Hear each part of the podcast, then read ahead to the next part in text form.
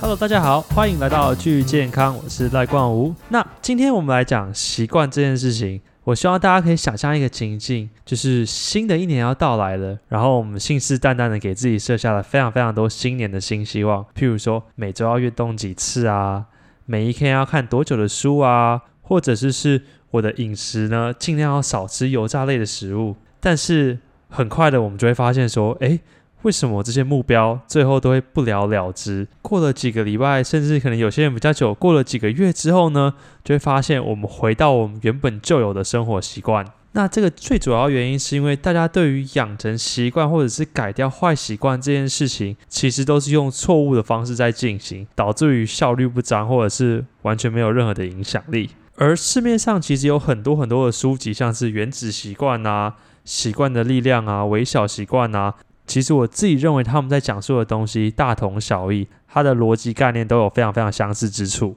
所以假设你今天是一个每次都给自己设定目标都会失败的人，很难每周运动三次，很难一天阅读三十分钟，或者是每一次经过饮料店可不可红茶、米克夏都会忍不住想要买一杯含糖饮料的时候，那这一集就非常适合你聆听。今天这集主要会分享三个你可以马上立即使用来建立一个好习惯的方式。在这之前呢，我们先来探讨说，为什么习惯这件事情在我们的生活当中扮演一个这么关键的角色。杜克大学有一则研究显示说，其实我们一天当中有四十五 percent 的行为它都是自动化的。这件事情其实非常恐怖的原因在于说，其实我们每两分钟就有一分钟的时间是我们完全没有任何意识知道我们自己在干嘛的。像譬如说，我们今天上班的时候开车，我们不会去想说，诶，这台车怎么开？是从左边的门进去还是右边的门进去？我们也不会去想说，我们平常上班的这条路径应该要怎么走，或者是说，我们今天在洗澡的时候，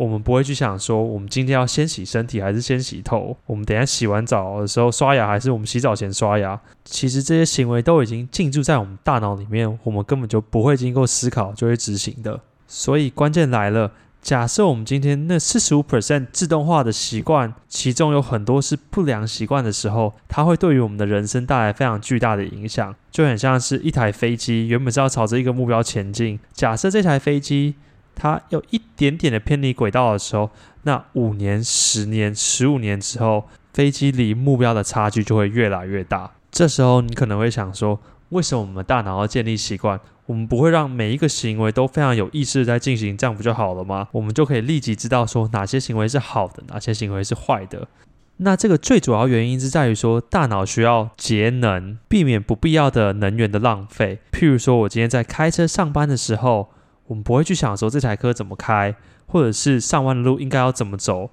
又或者我们在刷牙的时候。我们不会去想说，今天要先刷上排的牙齿还是下排的牙齿，牙刷要怎么用？有了这些自动化的过程跟习惯之后，我们的大脑可以腾出更多的空间去做输出跟创意的发想，还要解决更复杂的问题。所以，假设今天我们在开车上班的时候，我们可能就在想说，诶，等一下的会议要做些什么啊？等一下应该要处理什么样重要的事情啊？等等的。而这也是为什么习惯它那么难改掉的原因。它已经不断的在你的大脑里面自动的播放，除非你今天刻意的花心思去处理它，不然它就会一直自动化的循环。那今天要跟大家分享三个可以建立好习惯的方式，那当中也包含说怎么样把一个原本不良的习惯改成比较理想的行为。而今天第一个方法是建立微小的习惯。那微小习惯这个概念最初是由斯坦福大学一名教授叫做 B.J. Fogg 所倡导的概念。Fogg 他有超过二十年的人类行为研究经验，然后有指导过超过四万人建立起良好的生活习惯。好，那他提到的这个生活习惯到底有多微小呢？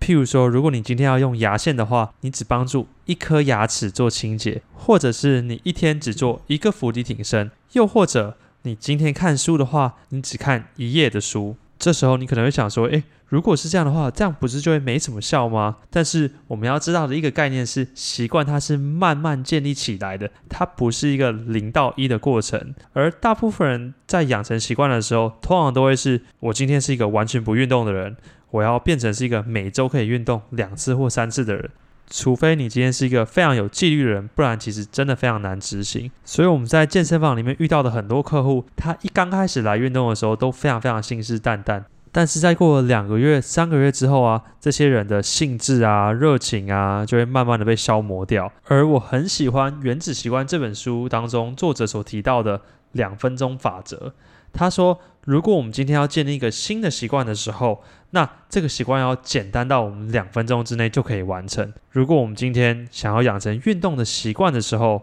它可以变成是穿上我们的运动服；如果是要养成阅读习惯的话，它可以是只阅读一页的书籍；而如果你今天是要准备一个长期的考试的话，你可以是打开我的笔记本。而当你把目标设定的简单到有你觉得有点荒唐的时候，它有三个好处。第一个好处是失败的几率就会变得非常非常低。第二个好处是你至少可以开始，因为通常最难的部分就是开始这个部分。第三个好处是你很容易就会做的比你预期的标准来的更好。举我自己为例的话，我为了能够让我每天早上都有运动的习惯，我每天的目标就是在我的床的旁边摆上瑜伽垫，就这么简单。但我后来发现说，当我摆上瑜伽垫之后，我原本从可能只做几个伸展动作，五分钟到十分钟。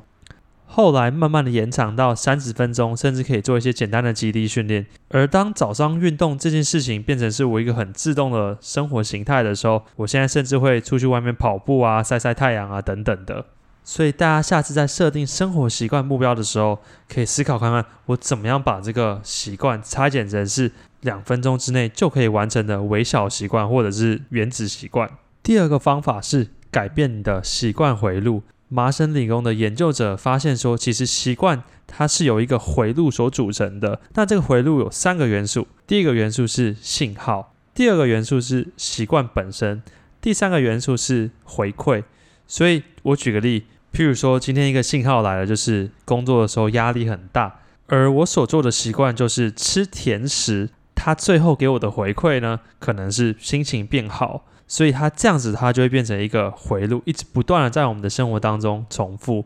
如果仔细想想的话，我们人类，我们跟动物其实没有太大的差别，因为狗狗也是一样。我们今天如果给它坐下这个信号的时候，它的习惯可能是坐下，因为它知道坐下的话，它可带来的回馈就是吃到狗狗饼干。所以假设回到刚刚那个例子，如果我们今天要改掉吃零食这个坏习惯的时候，我们首先要理解它背后在我们大脑当中运作的那个回路。当我们理解这个回路的时候，我们就可以开始进行实验。假设今天压力来的时候，我为了想要让我的大脑可以放松，我有什么其他方式？我一定要吃零食吗？我可不可以去找我的同事聊聊天？我可不可以去外面晒晒太阳？我可不可以甚至吃水果？而这些方法跟改变，我们都可以自己在生活当中实验看看。有些行为它可能需要比较多的时间去改变，有些行为它可能需要更多的尝试才能够慢慢找到适合自己的方式。但是关键的事情是，我们下次在想要改变自己坏习惯的时候，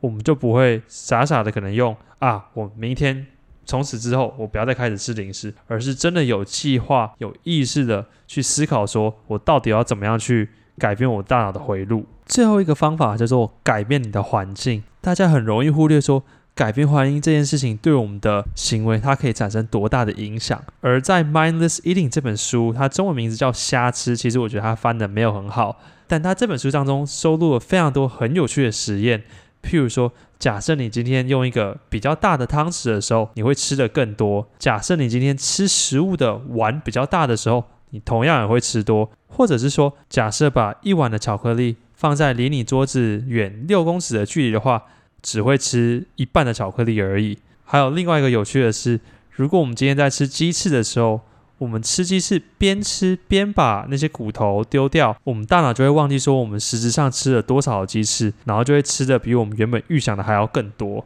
这在告诉我们不要轻易的考验人性。假设今天你的环境它充斥着各种诱惑，不论你是一个多有纪律的人，也容易受到影响。那我们可以怎么塑造一个环境，让我们的生活可以更健康呢？譬如说你在睡觉之前。你不要把手机放在你的床的旁边，避免你睡觉起来的第一件事情马上就是看手机、看脸书。又或者是，如果你今天是一个非常爱吃甜点的人和零食的人，那就会强烈建议你不要在你的书柜上面放零食，以免你不小心看到嘴馋。然后就停不下来。又或者是说，你是一个非常喜欢看电视的人的话，你可以把家里的沙发朝向不同的方向，不要直接面对电视，这样很有可能就降低你想要看电视的欲望。事实上，其实我们的环境有很多很多可动的因素，来帮助我们塑造成我们自己想要的生活形态。人性它相对的很难改变，可是如果我们用对方法的话，它其实也可以塑造成是我们自己想要的模样。最后，我们总结一下刚刚讲到的三种方式。第一个方式是建立微小的习惯，把养成习惯这件事情当成是一个循序渐进的过程，而非零到一。第二个方式是理解你的习惯回路。